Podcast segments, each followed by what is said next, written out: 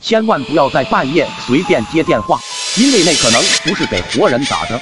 小陈在网吧包宿的时候，突然接到老妈打来的一通电话，说是自己的表姐明天结婚，让小陈一个人去。因为着急玩游戏，所以小陈应付道：“放心吧，我一定准时到。”然后小陈挂掉电话之后，心里想：我怎么不记得我还有个表姐？而且为啥非得晚上结婚？直到第二天早上，小陈回到家中，老妈，我哪个表姐今天要结婚？你有表姐，我怎么不知道？你是玩游戏魔怔了吗？不是你昨天晚上给我打的电话告诉的我吗？说着，小陈就拿出了电话给母亲看。咦，怎么没有通话记录？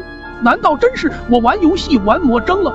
也许是困意来袭，小陈回到房间准备补一觉，转眼来到了深夜。小陈被外面传来的嘈杂声吵醒，看到外面有个黑影站着一动不动。你答应的事情为什么做不到？小陈被吓坏了，仔细看过去，人影居然变成了老妈的样子。孩子饿了吧？这是我刚给你炖的鸡爪子，快趁热吃了吧。闻着传来的香味，小陈确实有些饿了。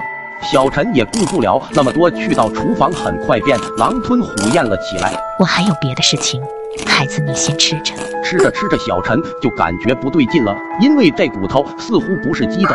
我做的鸡爪子好吃吗？这可是我亲手为你做的，要是不够你就直说，我还可以给你做点别的，就比如这条腿。